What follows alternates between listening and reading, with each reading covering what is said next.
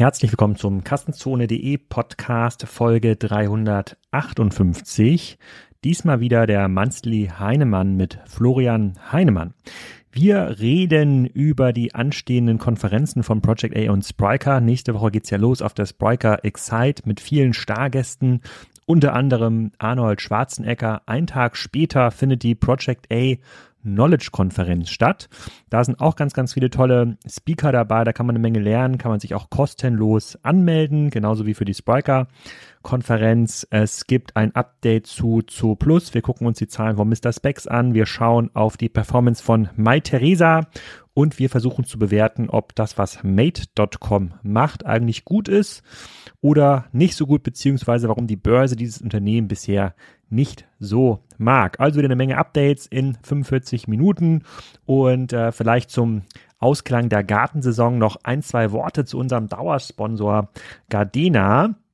Mein äh, elektrischer Rasenmäher von denen, der Automauer, der lief ja jetzt die ganze Saison und ist nicht einmal ausgefallen. Er hat sich nur zwei, dreimal verfahren, als er über den Draht drüber gefahren ist. Da musste man ihn wieder einfangen. Das hat aber die App gemeldet. Ich kann also jeden empfehlen, der so ein bisschen Gartenarbeit äh, mag und einen schönen Rasen möchte, beziehungsweise eine automatische Bewässerung möchte, sich mal das Gardena Smart Sortiment ähm, anzuschauen. Das läuft bei mir auch im Winter, weil damit wird dann unter anderem die Lichtanlage gesteuert, die das Haus dann schmückt ab Dezember mit diesen Steckdosen, die Gardena zum Beispiel auch bereitstellt. Ähm, schaut euch das mal an. Ich verlinke das wieder. Ähm, Gardena sorgt dafür, dass dieser Podcast hier auch transkribiert wird. Bringt denen nicht so viel, die den Podcast hören, aber die, die lieber lesen als hören, bringt das eine ganze Menge. Und äh, vielleicht können wir die ja auch mal bewerten in einem der nächsten Monthly Heinemanns. Die nächste Ausgabe gibt's Ende Oktober. Bis dahin ist ein bisschen ruhiger, weil wir mit dieser Konferenz einfach so viel zu tun haben und eine ganze Menge passiert rund um das Wachstum von Spriker.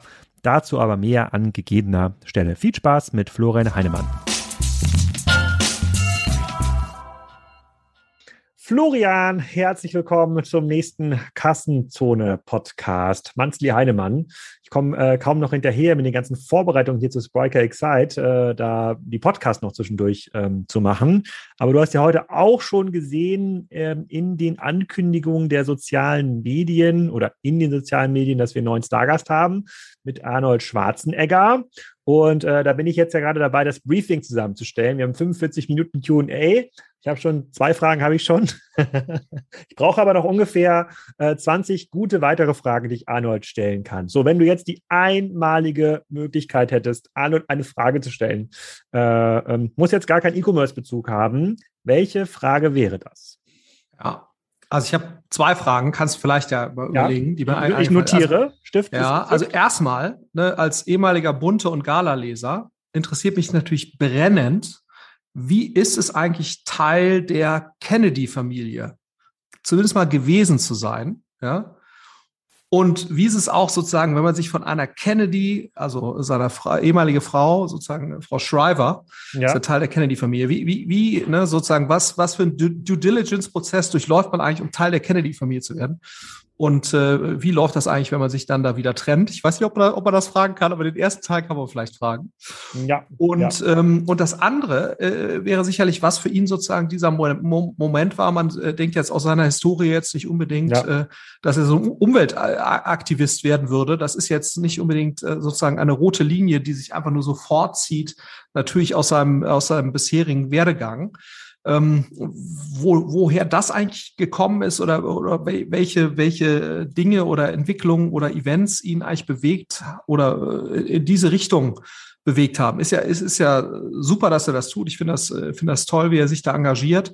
Äh, aber einfach mal aus Interesse, was, was ist passiert oder welche ja. Gedankengänge haben dazu geführt? Woher kommt der grüne Daumen? Ja, okay. Woher kommt ich, der grüne äh, Daumen? Ja, ja. Ich glaube, bei dem Thema Due Diligence, da wird er sich nicht so viel Gedanken gemacht haben. Ich lese ja gerade nochmal seine Biografie zum zweiten Mal und er ist ja so, er ist ja so ein Schelm. Er ist ja so ein Typ, der sozusagen die ganze Zeit Schabernack im Kopf hat. Zum Beispiel, als er in äh, München war, da war er, glaube ich, so mit ähm, 17, 18 Jahren, ist er nach München gekommen, hat dort quasi äh, so im Fitnesscenter ähm, ähm, trainiert und da so ein bisschen Werbung gemacht. Dann hat er geschrieben, am besten haben ihm quasi die Saufereien und Schlägereien am Abend gefallen. Oh. Das schreibt er in seinem Buch. Naja, aber ich bin äh, sozusagen mal schauen, da, das nehme ich schon mal mit. Und äh, es wird ja im Zweifel vorher mir Bescheid gesagt, welche Fragen zugelassen sind und welche nicht äh, äh, zugelassen sind. Ähm, äh, ich weiß auch gar nicht, ob er vielleicht schon mit seiner neuen Frau, er hat ja mit der Putzfrau ein Kind dann irgendwie bekommen, ne? Deswegen haben sie sich ja getrennt. Ähm, aber ich glaube, das ist so ein Thema, wird wahrscheinlich schwierig auf der offenen Bühne zu, äh, zu diskutieren. Ähm, aber das ist ja auch nur ein Teil. Wir haben ja nicht nur Arnold Schwarzenegger, wir haben ja auch Lior Sochar, den weltweit besten Mentalisten, der macht äh, eine richtig geile Show bei uns. Julia Shaw, eine ganz spannende Frau zum Thema ähm, äh, in, in, der Psychologie, die so ein bisschen erklärt, wie unser Gehirn äh, funktioniert. Guy Kawasaki ist da, so einer der mhm. zentralen Evangelists ähm, sozusagen aus dem Apple.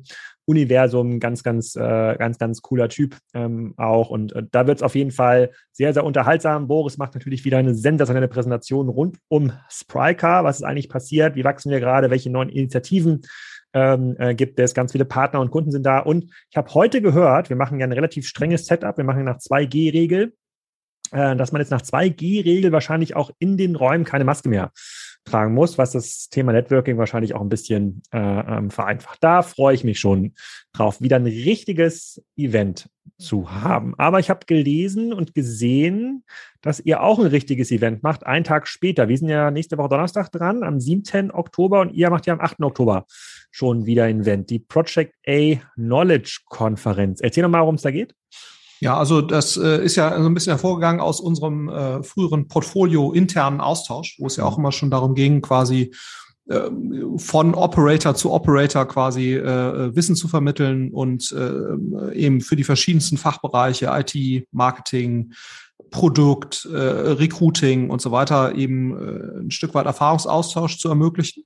Und das haben wir ja vor ein paar Jahren schon geöffnet und daraus ist letztendlich die Project A Knowledge Konferenz entstanden, wo es im Prinzip darum geht, ja, äh, einfach äh, operativ relevantes Wissen äh, zu vermitteln, möglichst wenig äh, Sales-Bullshit zwischendrin, äh, sondern einfach zu den verschiedenen Fachbereichen sortiert ähm, quasi relevanten Content äh, oder relevante Inhalte eben von, von Operatoren für Operator äh, zu vermitteln. Und das äh, findet am 8. statt. Äh, es gibt ein kleineres physisches Event, also das heißt kleiner mit ungefähr 500 Leuten und dann werden, wird auf jeden Fall eine mittlere äh, vierstellige Anzahl dann auch ähm, äh, hybrid quasi virtuell mit dabei sein. Und äh, das geht geht morgens los und zieht sich über den gesamten Tag. Und, und man kann sich da eigentlich sehr schön auf der auf der Seite äh, Inhalte raussuchen, die einem gefallen, muss sich registrieren äh, und dann schalten wir euch frei. Ähm, und äh, wie gesagt haben wir eine Reihe von glaube ich sehr spannenden Inhalten, haben Philipp Westermeier dabei, Sascha Lobo, äh, Mario Götze wird was erzählen. Äh, ihr seid natürlich auch wieder dabei mit, ja, mit verschiedenen Geschichten. Ich muss noch den Vortrag einreichen, aber ich habe jetzt einen gefunden. Ich mache wahrscheinlich, wie man keinen Marktplatz aufbaut.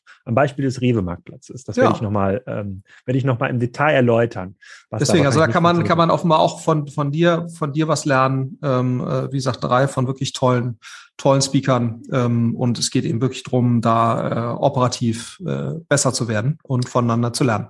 Sehr gut. Äh, den Code, damit ihr direkt freigeschaltet werde, schreibe ich in die Show Notes. Ich glaube, es ist Spriker21. Ich, ich, äh, hab mir, aber ich, ich schreibe das nochmal in die Show Notes. Ich suche das nochmal in E-Mails raus, damit der Anmeldeprozess für die Kassenzone-Hörer auch einfacher geht. So, heute haben wir vier Themen mitgebracht. Wir haben hier nur noch 30 Minuten. Jetzt haben wir den Anfang schon wieder verquatscht. Äh, und zwar, wir gucken uns an, was ist bei Zo Plus passiert. Das haben wir im letzten Mal ja ein bisschen genauer ähm, betrachtet.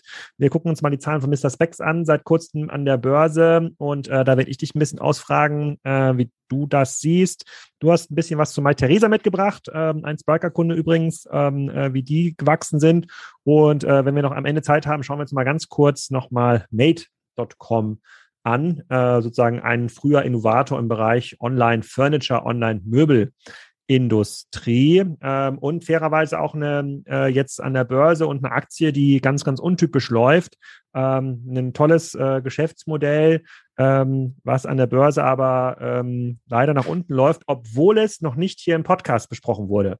Das ist neu für uns.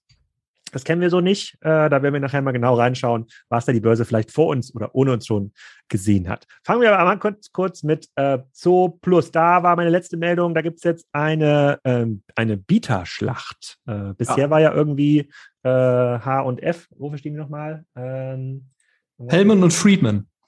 Hel Hellman und Friedman äh, waren ja irgendwie mit 3,2 Milliarden äh, Übernahmeangebot dabei. Und ähm, jetzt ist EQT eingestiegen.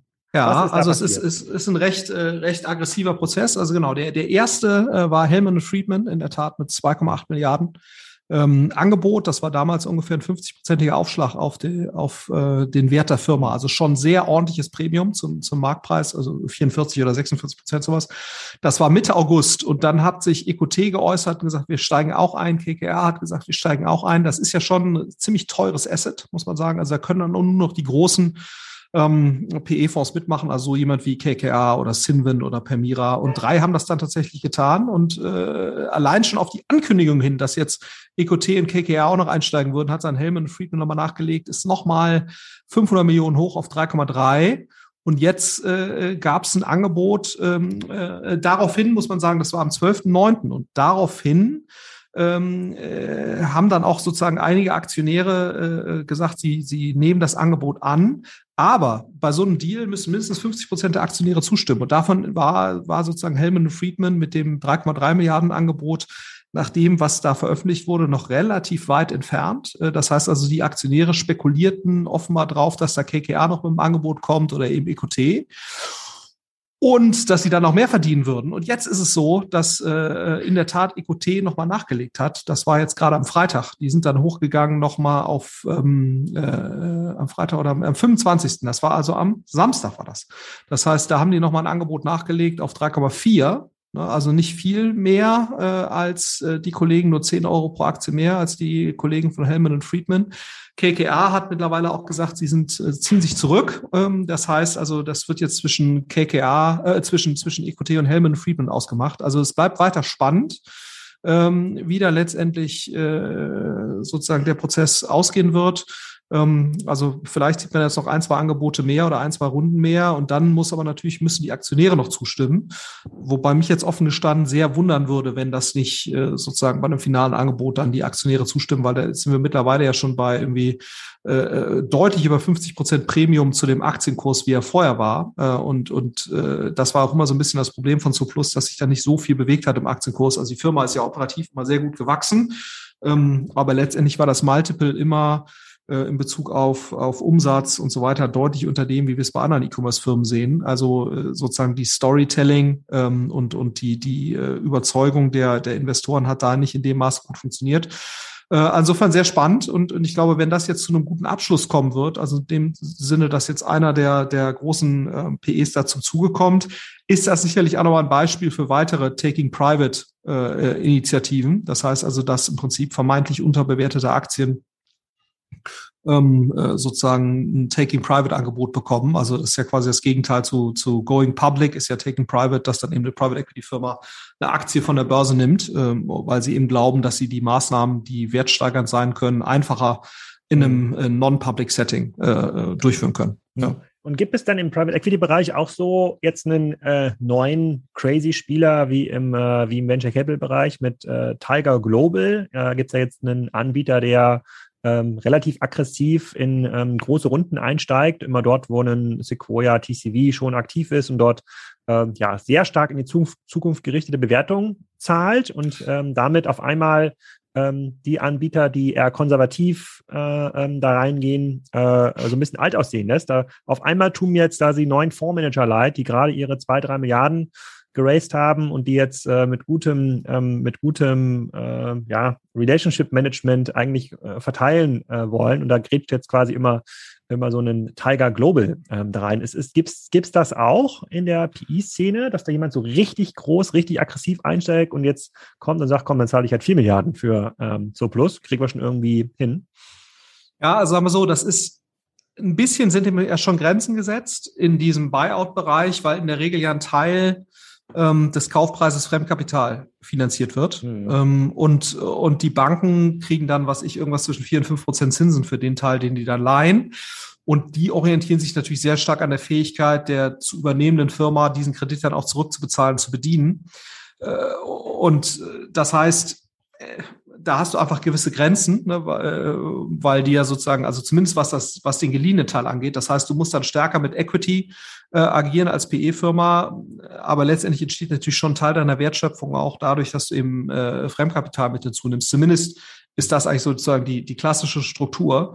Ähm, weil du damit natürlich nochmal einen zusätzlichen Hebel hast, um dann auf dein Eigenkapital wieder eine bessere Verzinsung zu erzielen. Also insofern, dem sind gewisse Grenzen gesetzt, ähm, mhm. äh, zumindest in so einer klassischen Buyout-Struktur. Aber klar, die Multiples, die bezahlt werden auf, auf EBIT und bezahlt werden müssen, um zum Zug zu kommen, die sind natürlich schon in den letzten paar Jahren schon ordentlich gestiegen. Das ist, das ist schon so. Ähm, äh, und, und sicherlich auch der Anteil an Fremdkapital, an, an Eigenkapital, der eingesetzt werden muss. Du hast schon in den USA einige recht aggressive primär äh, Eigenkapital investierende PEs, das hast du schon. Ähm, aber wie gesagt, ich glaube, in meiner Wahrnehmung oder in meiner Kenntnis ist das, ist das nicht ganz so, wie wir es jetzt bei Softbank sehen oder, oder bei Tiger, wo dann schon gewisse sozusagen traditionelle Multiple-Logiken zumindest mal von, von außen komplett außer Kraft gesetzt werden. Ja. ja also ja, also äh, ist halt eine noch aggressivere Zukunftsperspektive, die dort ja. äh, ist. Aber ich finde die Strategie extrem, äh, also spieltheoretisch ein ganz, ganz tolles neues Modell, was dort äh, sozusagen im, im, im Markt hier äh, etabliert. Aber die ganzen Gerüchte stimmen, dass sie wirklich jeden Tag irgendwie zwei Deals machen und innerhalb von ein paar Stunden quasi eine Angebotsannahme einfordern. Das, ähm, da bin ich mir nicht ganz sicher, aber schon ein äh, interessantes Modell. Okay, fangen wir mal an mit dem Wert Nummer eins. Ähm, Mr. Specs sagt dir wahrscheinlich ja auch was, kommt heraus dem Berliner, äh, aus dem Berliner Netzwerk ähm, und äh, sind jetzt an der Börse. Das heißt, man kann jetzt die ganzen Zahlen äh, ähm, auch sehen und äh, die haben ja so ein bisschen auch in der äh, sozusagen im in der Anerkennung bei Jochen Krisch gelitten, weil sie einen sehr, sehr stark Omnichannel orientierten Ansatz mittlerweile fahren. Mr. Specs und der Traum vom tausend und ersten Store heißt es hier im letzten Artikel bei, äh, bei Jochen. Und äh, ich würde mit dir gerne mal durch den Markten, durch die Zahlen gehen. Wir reden hier von einem Unternehmen, was im ersten Halbjahr 2021 100 Millionen Euro Umsatz gemacht hat, erstes Halbjahr 2020 80 Millionen, also ziemlich genau 25 Prozent äh, ähm, gesteigert. Ähm, das bereinigte EBITDA ist äh, positiv. Ähm, das äh, sozusagen nicht adjusted EBITDA ist aber deutlich negativ, kommen wir auch nochmal gleich drauf ähm, ähm, zu sprechen.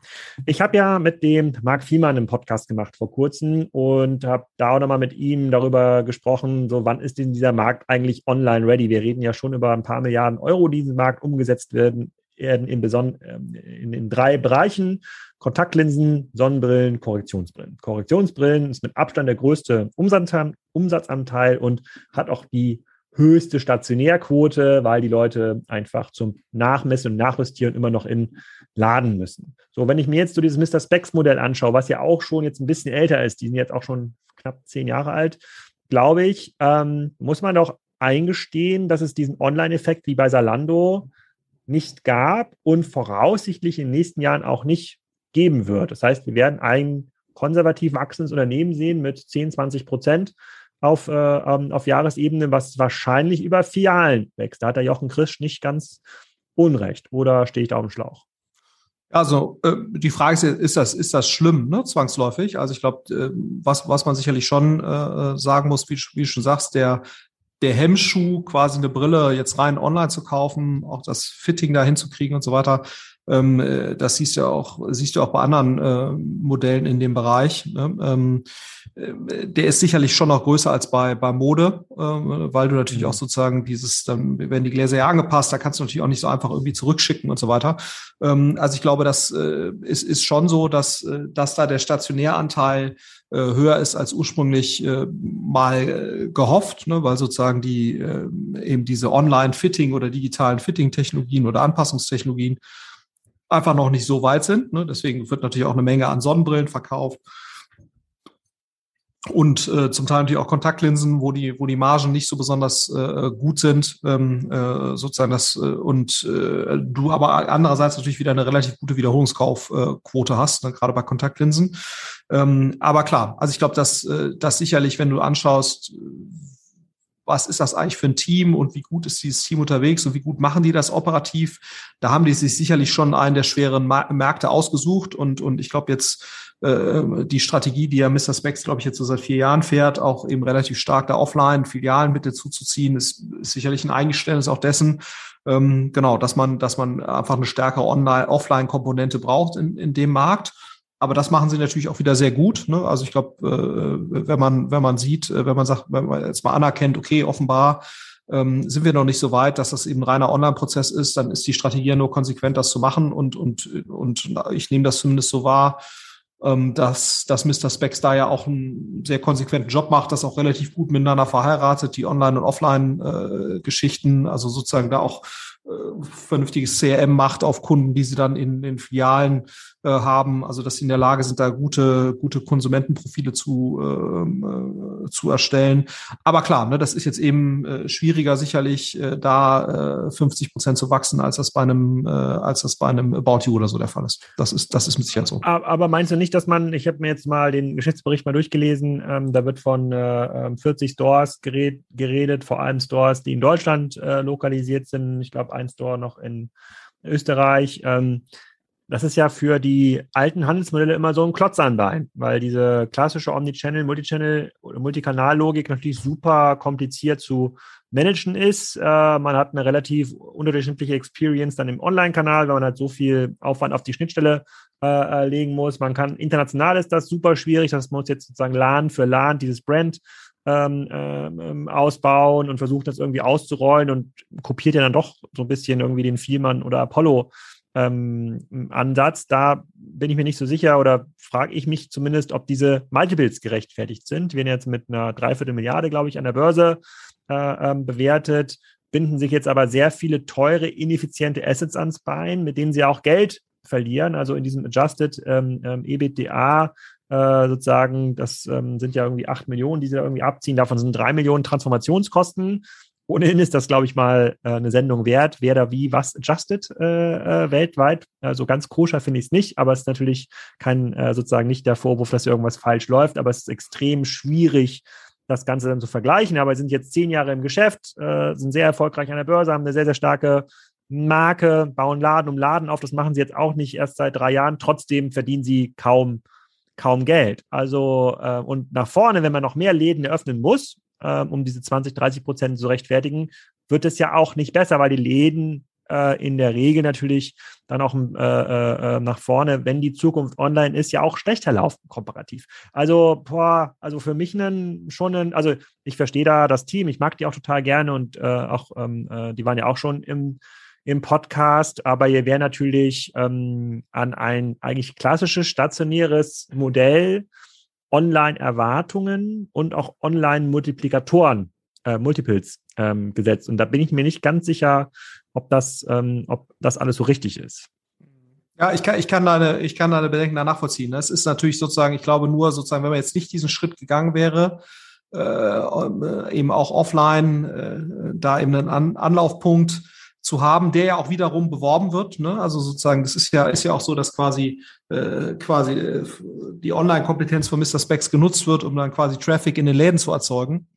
So, aber klar wäre es natürlich schöner gewesen, wenn, wenn vermutlich der, der Fortschritt in, in dem Anpassen und auch quasi der Fortschritt oder die, die Weiterentwicklung des Nutzerverhaltens in Richtung, ich akzeptiere das als sozusagen gleichwertigen Prozess, wenn das schneller gehen würde. Ne? Aber das ist jetzt eben nun mal nicht so. Das heißt, da muss, muss man sich wahrscheinlich als Company auch überlegen, was mache ich jetzt? Ne? Äh, warte ich jetzt im Prinzip, bis, bis, bis man technologisch soweit ist? Ähm, oder gehe ich im Prinzip den Weg, den du jetzt gerade beschrieben hast? Äh, ne? Äh, und, und Mr. Specs hat sich jetzt eben dafür entschieden. Das ist ist wahrscheinlich konsequent, ne, weil man jetzt eben sonst äh, vermutlich äh, sich deutlich schwerer getan hätte, so eine Entwicklung zu zeigen, wie man sie jetzt ja schon mal gesehen hat. Ne, auch wenn die natürlich ähm, langsamer ist und, und, und etwas mühsamer ist als, als die, die man in, in Verticals sieht im E-Commerce-Bereich, die, die sicherlich ein leichter zu verkaufendes Produkt haben. Ähm, aber äh, ich denke mal, es ist, ist schon konsequent oder ich, ich wüsste jetzt nicht, was das Management hätte, hätte anders machen können in der Ausgangslage, wo sie waren. Ne? Das muss man, das muss man ja immer sehen. Ähm, äh, ich glaube, die Alternativen wären, wären nicht besser gewesen. Das, mhm. äh, ne, das muss man, muss man ja der Fairness halber immer sagen. Äh, wahrscheinlich wäre es aber leichter gewesen, sich vorab ein anderes Vertical auszusuchen. Aber wenn, wenn du natürlich einmal in dem Bereich unterwegs bist, dann finde ich jetzt schon nachvollziehbar, äh, wie da agiert wird.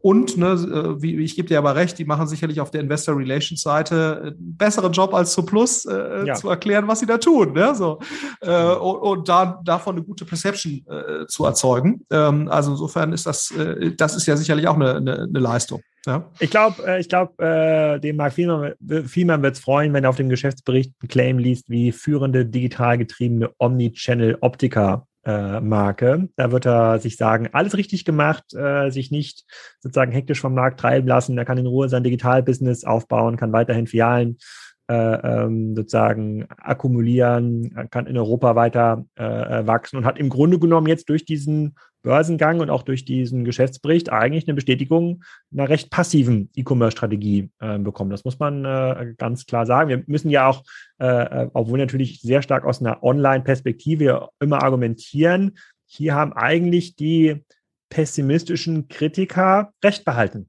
über die letzten äh, zehn Jahre. Trotzdem ist natürlich die Frage, wenn dann sozusagen bessere Fitting-Technologien kommen und so weiter, ne, das geht ja dann doch häufig schneller, als man das mhm. dann denkt, ne, äh, ob, ob dann quasi der interne Kompetenzaufbau bei Vielmann dann eben noch schnell genug geht, wenn der Schalter da mal umgelegt wird. Ne? Also ich glaube, das unterschätzt man dann häufig doch. Äh, ja. Und ähm, ja, da äh, möchte ich aber einwerfen, wenn mhm. dieser Switch kommt, äh, hängen dann nicht diese diese Filialen am Bein von Mr. Specs, um das dann auch auszunutzen. Das wäre ja. mein, mein Einwurf, den ich ja äh, machen würde. Also, äh, äh ich fasse mal Es bleibt spannend. Ja. Ich glaube, es ist schwer zu sagen, was jetzt da, ja. Also wir hätten uns quasi mehr gewünscht, auch eine etwas progressivere Strategie. Uns fällt jetzt aber als Interimschefs äh, äh, äh von, ähm, von äh, Mr. Specs auch nichts Besseres ähm, ein. Außer, außerdem sitzen wir natürlich hier äh, wie immer in jeder Folge auf der Trainerbank sozusagen hinter den richtigen Trainern, sozusagen in der ersten Reihe und posaunen hier ja nur unsere Weisheiten ähm, raus. Im richtigen Leben wird das auch äh, sozusagen dann auch schon richtig, äh, richtig schwer. Wer weiß, wie schlecht wir das gemanagt hätten. Also das erstmal Mr. Specs könnt ihr euch gerne angucken. Der Geschäftsbericht ist online. Ich verlinke das auch gleich nochmal in den Show Notes. Äh, da kann sich jeder seine eigene Meinung äh, bilden. Du hast aber auch noch einen erfreulicheren Case äh, mitgebracht, nämlich Mai Theresa, die sich ja ähm, anstellen, den kompletten Online-Luxusmarkt nochmal neu zu ordnen. Ähm, vielleicht dazu Einordnung. Wir hatten ja auch mal über Farfetch gesprochen. Ich bin ja kein großer Fan vom Farfetch äh, ähm, Geschäftsmodell zu zerfasert. Der, das Ursprungsgeschäftsmodell gibt es aus meiner Sicht so gar nicht langfristig irgendwie Bestände aus Boutiquen weltweit äh, ähm, ähm zu listen. Ähm, die kämpfen aber um den gleichen Kunden. Ja, Mai Theresa möchte sozusagen auch den Kunden, der auf der Farfetch-Plattform was kauft. Wie haben Sie sich denn jetzt angestellt? Die sind jetzt ja auch an der Börse, da gibt es jetzt auch immer schöne Berichte. Was ist denn dein, ähm, dein Fazit zu Mai Theresa?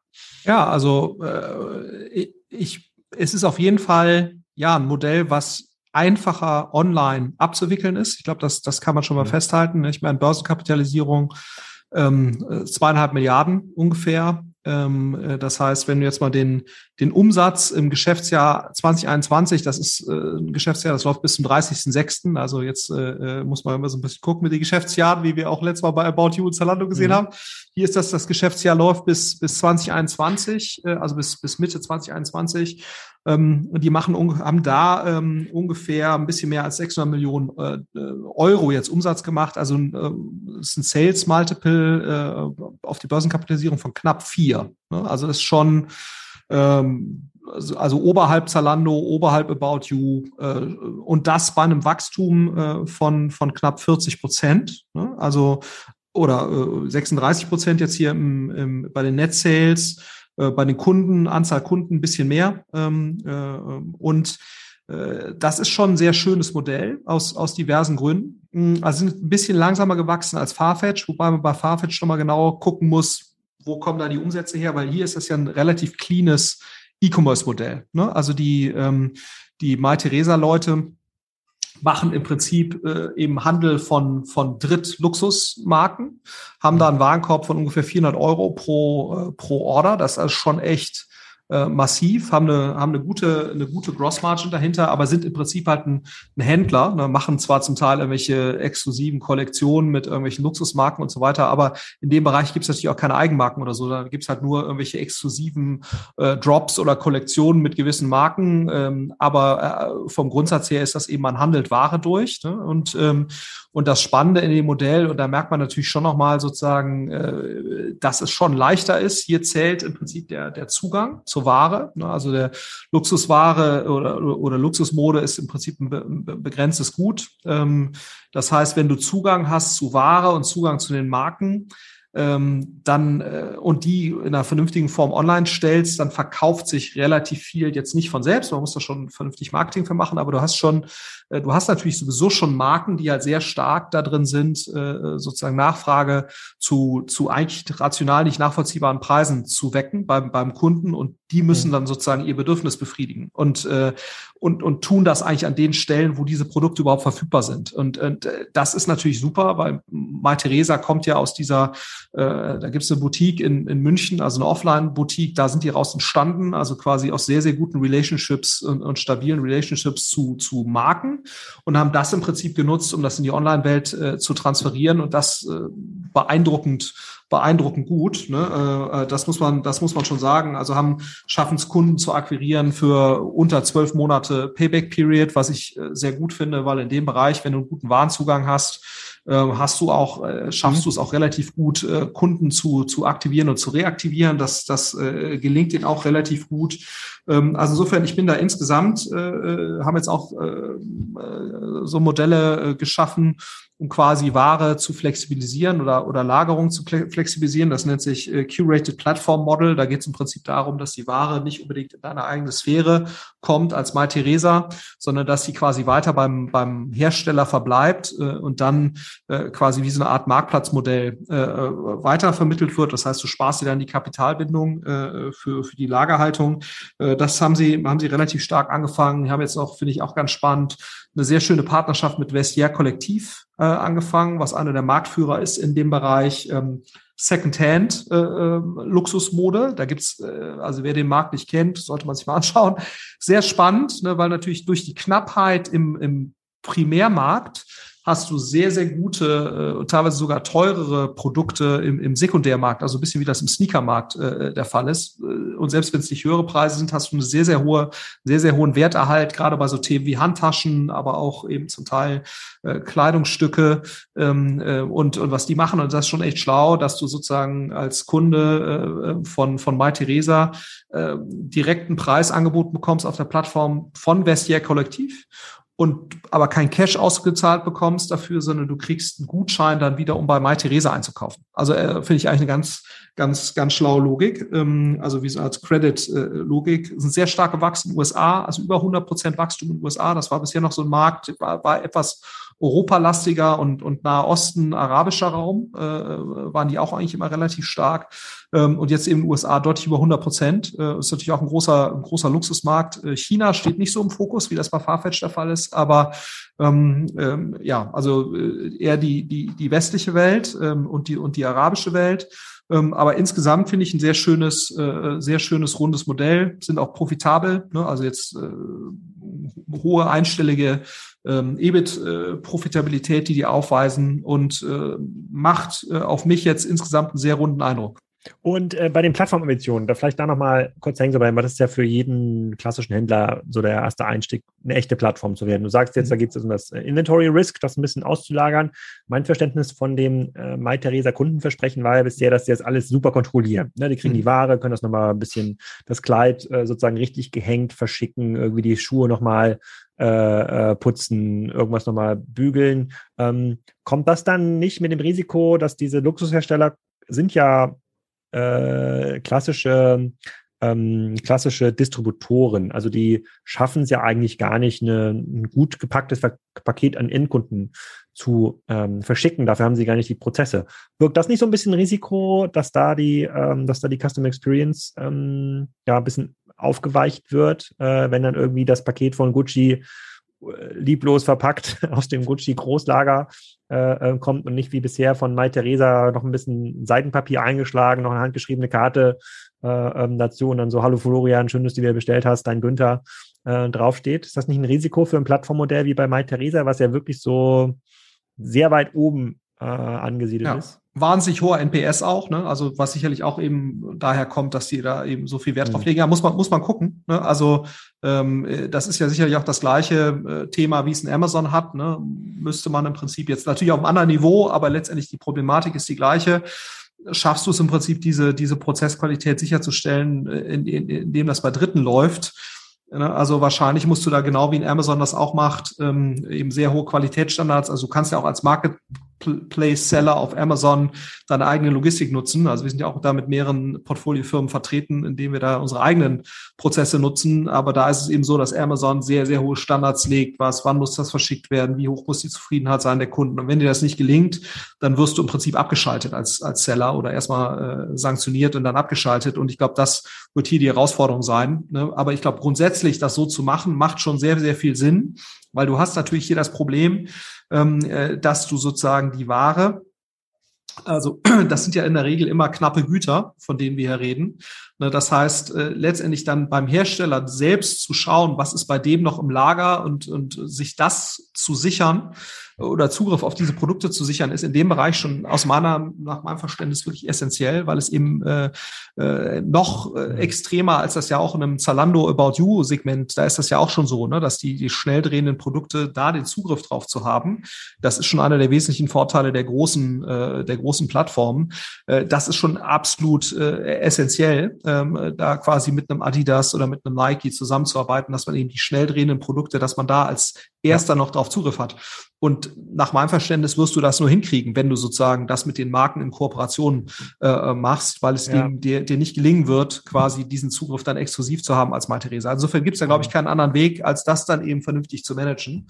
Ähm, was natürlich für Mai Theresa spricht, und das ist eigentlich wieder ganz cool. Ich meine, du hast Farfetch, das ist so das, das eine und der andere große Player in dem Bereich ist ja Jux, äh, Net Apporté, ne? Also Jux ist, äh, äh, die haben dann ist irgendwann gemerged mit, äh, mit, mit Net Apporté und dann hat äh, die Richemont-Gruppe äh, die, die übernommen. Und Richemont ist ja quasi der, der zweite große Luxusgruppenspieler nach LVMH.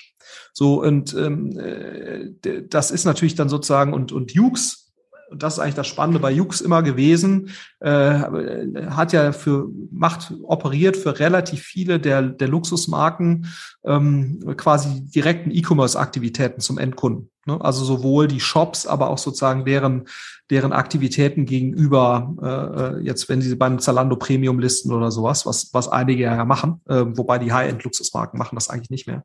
Ähm, äh, aber da, deswegen hatte eigentlich Hughes immer einen ganz guten Warenzugriff, äh, was dann eben auch net apporté äh, sozusagen zugute gekommen ist. Aber jetzt ist natürlich so, dadurch, dass das Teil der Richemont-Gruppe ist, muss man natürlich auch immer gucken, inwieweit ist das für LWM Asch äh, sozusagen noch das Preferred Outlet. Also das ist, glaube ich, ganz mhm. gut für einen, für einen Mai Theresa, äh, weil sie dann natürlich auch sagen können, guck mal, wir sind unabhängig, wir sind börsengelistet, äh, äh wir sind sozusagen neutral, äh, ähnlich wie das ein Farfetch sicherlich auch zum Teil dann irgendwie claimen kann, also gerade in der Abgrenzung äh, dazu. Ähm, aber ich finde sozusagen diese Logistikintegration ist da nochmal ein weiterer Bestandteil, um, um sich so ein bisschen in diese Richtung zu entwickeln. Mhm. Aber ansonsten äh, sieht man hier jetzt ja plattformmäßig eigentlich nicht so viel. Ich weiß nicht, ob du nee. jetzt da irgendwas gesehen hast. Noch, noch gar nicht, noch, noch ja. gar nicht. Ich, ich bin mir auch gar nicht so sicher, ob, ob man das machen muss, weil mhm. ähm, du hast gerade schon gesagt, exklusiver Warenzugang. Ich habe vor kurzem ein längeres Gespräch mit einem Sportartikelhändler ähm, geführt und die sind im Grunde vom Nike Warnstrom, von den coolen Sneakers und sowas halt abgeschnitten. Ja, da gibt es irgendwie noch drei Partner in Deutschland und so zwei, drei Neighborhood Stores, äh, die kriegen die coolen Sachen, alle anderen sind abgeschnitten und da können sie auch nichts machen. Also sind mhm. komplett chancenlos. Ich glaube, das ist auch die Richtung, äh, in die diese super Premium-Händler gehen. Sicherlich zeitverzögert, dauert noch fünf bis zehn Jahre und äh, äh da wird Mai Theresas Rolle sein, quasi einer dieser super Premium-Partner ähm, zu sein äh, weiterhin und nicht beliebig zu werden. Das ist halt immer das Risiko in, äh, in diesem Markt. Dieser, dieses Luxussegment ist halt klassisch begrenzt. Deswegen finde ich es auch gar nicht so doof, dass sie konservativ wachsen und dabei Geld äh, äh, ähm, verdienen und so ein ganz radikales Plattformmodell ist wahrscheinlich langfristig eher ähm, äh, nachteilig für ein, für ein Mai Theresa. Ähm, deswegen bin ich mir noch nicht ganz so sicher, ob dieses ausgelagerte Warenrisiko, das muss man beobachten, ob das den NPS negativ beeinflusst, ob das so äh, ähm, sinnvoll ist, weil Kapitalzugang, also Geld genug ist da, um sich die Sache auch ans Lager äh, ähm, zu legen. Und irgendwann wird es da auch eine natürliche Grenze geben in der Größe dieses Modells damit man dann diese Preferred, äh, diese Preferred-Plattform äh, äh, bleibt. Wir haben noch ein paar Minuten Zeit. Ich würde mal ganz kurz auf Mate.com äh, mhm. ähm, schauen. Also ähm, ähm, da aber eine allerletzte Frage, bevor wir auf Mate.com gucken. Wenn du wählen könntest zwischen Farfetch und Mai Theresa und heute quasi äh, einen Euro platzieren kannst, das ist ja die Größenordnung, mit dem wir hier spielen, äh, äh, ähm, ungefähr.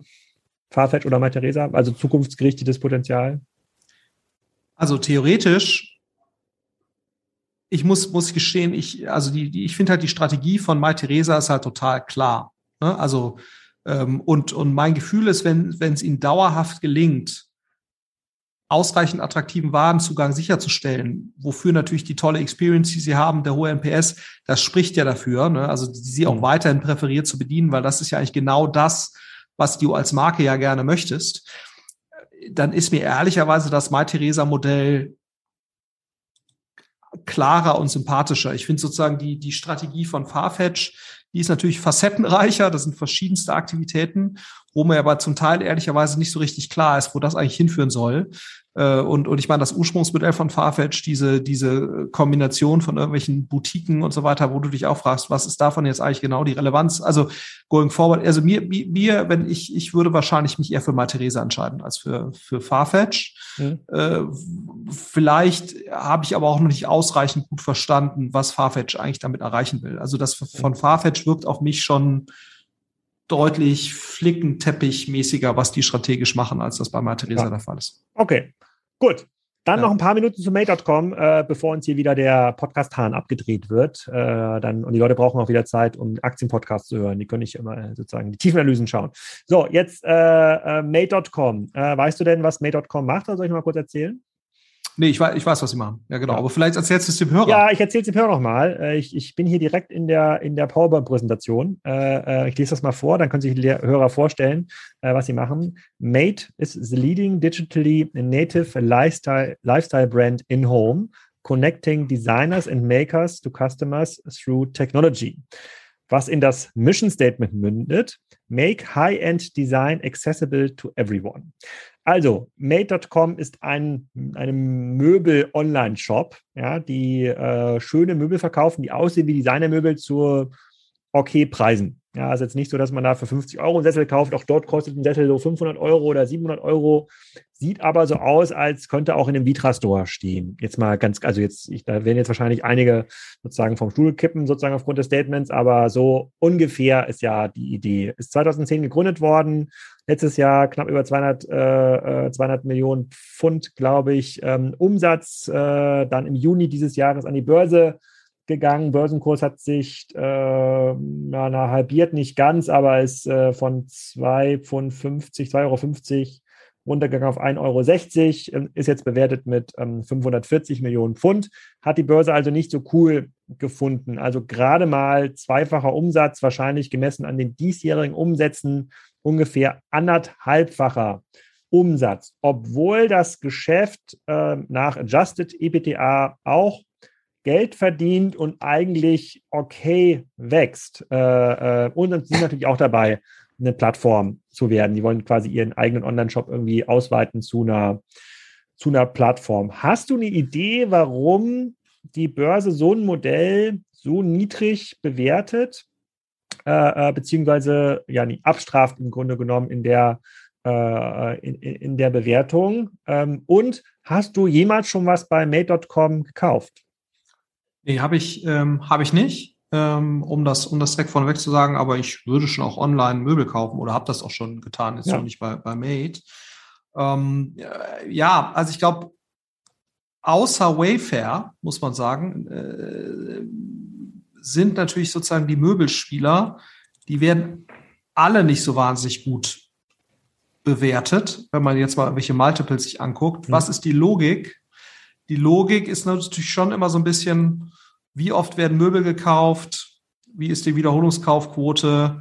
Schaffst du sozusagen eine Marketingkostendegression? Ne? Du siehst ja auch jetzt Home24 äh, gut, die hatten zu Beginn noch mal ein anderes Problem, ne, dass sie sozusagen jetzt äh, hm. direkt zu Beginn ihrer Börsenlistung da irgendwie ein paar schlechte Nachrichten produziert haben wegen ja. irgendwelche ERP, die nicht eingeführt wurden und so weiter. So ge generell ist natürlich sozusagen jetzt äh, haben die Spieler es alle nicht geschafft, jetzt sehr attraktive Multiples zu erreichen, ne, äh, weil ja, gerade so dieses Wiederholungskauf, Kundenthema eben recht stark gesehen wird. So ein bisschen wie wir es bei Caspar ja auch sehen.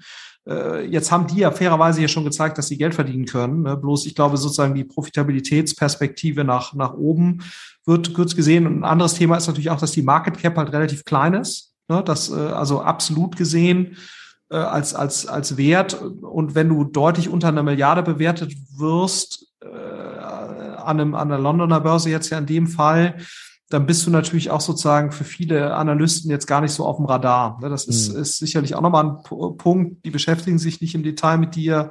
Äh, das ist das schon eher, eher die Untergrenze, wo man überhaupt an die Börse gehen sollte. Wahrscheinlich, um dann überhaupt die Chance zu haben, sich da entsprechend darzustellen und die Story auch entsprechend zu erklären.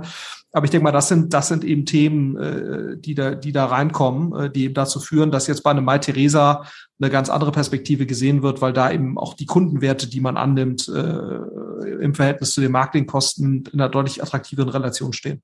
Ja. Also du sagst quasi, es gibt so eine Art Möbel, äh, äh, Möbeldiscount in der Bewertung, weil der Markt da so äh, schwierig ist. Plus, die müssen das ja auch produzieren. Also die haben da sehr, sehr hohe äh, logistische Aufwände, um das zu erzeugen. Und sie haben, sind natürlich jetzt über die zehn Jahre auch nicht besonders groß geworden. Also natürlich jetzt ja. 200 Millionen Euro Umsatz auszubauen mit relativ viel ähm, Funding, 200 Millionen Pfund Umsatz aufzubauen mit relativ viel Funding, da irgendwie 150 Designer auf der Plattform zu haben. Das äh, klingt jetzt alles nicht so äh, nicht so dolle. Und ich habe einen Chart gefunden. Ist ein schönes Modell, ne? aber ja. es ist eben keins, was jetzt irgendwie wahnsinnig nach oben durchskaliert. Aber wäre ja schon ein Modell, wo man sagen könnte, wenn es das jetzt irgendwie zu noch einem größeren Discount äh, äh gibt, könnte ein ähm, XXX Lutz das vielleicht für 250 Millionen kaufen, um da seine internationalen Plattforminitiativen äh, äh, zu, zu pushen, oder?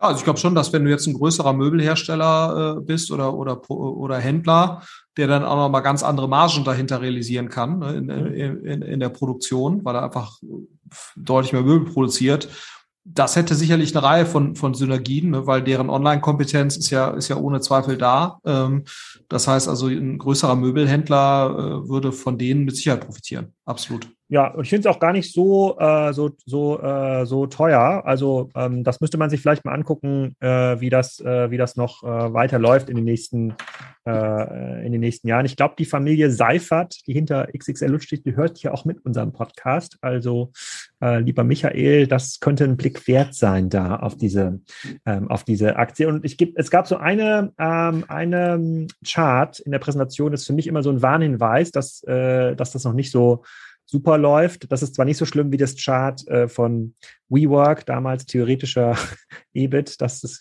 extrem populär geworden in unserer Szene, sondern da wird immer mit den globalen Marktgrößen ähm, argumentiert, die sagen, dass sozusagen der Total Addressable Furniture und Homeware Market global 500 Milliarden ist, Europa 150 Milliarden und in den Ländern, in denen Made aktiv ist, 100 Milliarden. Und wenn ich diese Zahlen sehe, wenn man wirklich so top-down Marktgrößen ableite, das ist eigentlich etwas, womit Startups argumentieren, um ganz am Anfang so ein bisschen so dann den TAM zu sagen, wo, worüber reden wir.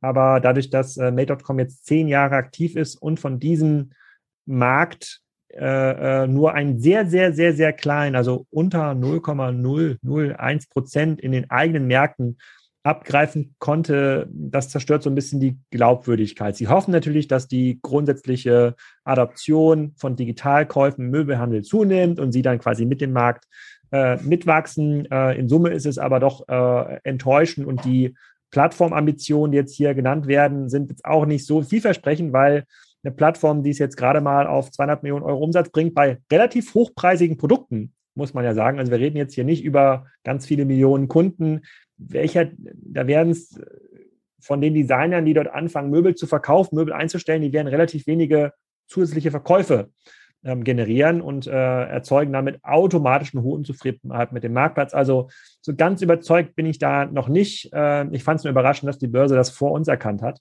Ja. Aber äh, bleiben wir mal dran, es ist keine schlechte kein schlechtes Unternehmen. Wir sind ja weit weg von dem Wish-Effekt, muss man Nee, überhaupt nicht. Also ich meine, du, du siehst ja auch, die schaffen es immerhin. Ne? Ich meine, Durchschnittswarenkorb ist 244 Pfund, ja. also knapp 300 Euro. Das heißt, sie schaffen es schon, eine sehr hochwertige Klientel ja. da irgendwie anzuziehen. Das ist schon, äh, aber ich meine, äh, in, der, in der Präsentation siehst du auch, ne, der, der Repeat-Order-Share ist gerade mal 43 Prozent. Mhm. Ne? Das hört sich jetzt erstmal, denkst du, oh, 43 ist ja eigentlich gar nicht so schlecht, ne? Wovon ja. redet der Heinemann da? Aber das ist natürlich jetzt nach zehn Jahren, also wenn du jetzt guckst, ein About You oder ein Zalando, die sind wahrscheinlich in ihren Heimatmärkten äh, nach zehn Jahren, gut, About You gibt's noch nicht zehn Jahre, aber Zalando ist wahrscheinlich in Deutschland bei 85 bis 80 bis, bis 90 Prozent ja, äh, plus, Repeat genau, Plus, wenn man so einen geringen Repeat-Chart hat, man muss viele neue Kunden gewinnen. Und wir haben genau. in der letzten Ausgabe über Wish gelernt. Wish hat in seiner letzten Präsentation gesagt, die ähm, Werbepreise in, in digitalen Kanälen sind so hochgegangen, dass es sich gar nicht mehr lohnt, Werbung zu schalten. Und das Gleiche betrifft ja auch äh, Made.com. Ja, die konkurrieren halt mit deutlich effizienteren Plattformen, wie zum Beispiel Wayfair oder einem About You oder Zalando in Kanälen, die immer teurer werden. Das heißt, die Marketingkostenquote äh, äh, verschlechtert sich äh, ähm, nach vorne. Die Aussicht ist halt überhaupt nicht positiv ähm, äh, für das Modell. Da muss man entweder jetzt anfangen, äh, die Wachstumsambitionen einzustellen. Ja, kann dann versuchen, mit den Bestandskunden, die da drin sind, noch ein bisschen Geld zu verdienen, ähnlich wie Westwing das ja auch äh, macht, da und deutlich, äh, deutlich ähm, ähm, effizienter versucht zu steuern, weniger auf Neukundenzuwachs. Das hat aber wieder im Umkehrschluss die, den Effekt, dass der Börsenkurs noch weiter runtergeht. Äh, also äh, eigentlich eine, eine schöne Situation für potenzielle Käufer in den nächsten Jahren. Nicht Aktienkäufer, sondern tatsächlich Unternehmenskäufer. Die können sich das jetzt nochmal ein Jahr anschauen und dann vielleicht ein relativ gut funktionierendes äh, Plattformbusiness ähm, akquirieren. Ja, man muss natürlich mal gucken, wie es nach Corona weitergeht. Ne? Also jetzt kommen wir sozusagen jetzt, äh, mhm. jetzt war ja relativ viel Rückenwind da. Du hast jetzt zum Beispiel auch gesehen, die in, in 2020 hatten die noch äh, 24 Prozent Marketingkostenquote, jetzt sind sie runter auf 17,8, was aber immer noch im Verhältnis, sag mal, in einem eingeschwungenen Zustand, ne, das ist ja sehr stark UK-Business, was sie seit zehn Jahren plus betreiben, da ist 17,8 schon echt sehr hoch, ne? also schon deutlich äh, oberhalb von äh, von den Zalandos About Use dieser Welt. Äh, auch Mai Theresa war, war eine ganze Ecke drunter. Ja. Äh, und das, äh, und dann haben sie auch 20, über 20 Prozent, beziehungsweise jetzt knapp 20 Prozent Fulfillment-Kosten auf einen sehr teuren Warenkorb, ne, wo du eigentlich äh, meinen solltest, da müssten die Fulfillment-Kosten ja. eigentlich äh, prozentual dann runter, äh, ein bisschen drunter sein. Aber klar, das ist natürlich, Möbel ist, ist halt ein blödes Produkt, um es zu verschicken und, und so weiter. Also insofern das, das Modell und das spricht, das ist wahrscheinlich genau das, was die Börse jetzt eben so ein Stück weit kritisiert oder, oder, oder implizit kritisiert durch einen nicht so tollen Aktienkurs. Ja. ja. Also, haben wir wieder ein paar Unternehmen äh, betrachtet. So Plus bleibt spannend. Äh, Mr. Specs ähm, sind wir so ein bisschen ambivalent. Äh, Mai Theresa ziemlich cool. Ähm, also ganz, ganz spannender, äh, ganz, ganz spannendes Unternehmen, worauf Leute mal reinschauen sollten. Made.com ähm, hat sich dann doch der Traum von vor zehn Jahren irgendwie nicht erfüllt, den Online-Möbelmarkt zu, äh, ähm, zu, äh, sozusagen zu revolutionieren. Aber auch da lohnt es sich für alle Möbelinteressierten mal die Aktien die, die Präsentation sich anzuschauen, weil wir jetzt ja äh, dank der vielen Börsengänge in den letzten zwei Jahren in der Lage sind, jetzt auch äh, nicht nur von Hörensagen äh, ähm, ähm, Podcasts zu machen, sondern tatsächlich auch so ein bisschen die Werte reinschauen äh, ähm, können. Äh, damit erreichen wir so wieder äh, das Ende des Inlandsfluges. Ich hoffe, es hat euch Spaß gemacht. Florian, vielen Dank äh, für deine Zeit. Äh, und dann äh, schreiben wir noch mal ein paar weitere Fragen gleich für Ani auf. Das war's schon wieder. Bitte vergesst nicht, diesen Podcast weiter zu empfehlen oder zu bewerten auf iTunes und Co., damit auch andere Menschen etwas über E-Commerce lernen können und nicht beim allerbesten Aktienpodcast hängen bleiben. Und ansonsten wünsche ich eine schöne Woche beziehungsweise ein schönes Wochenende, wann immer ihr auch diesen Podcast hört.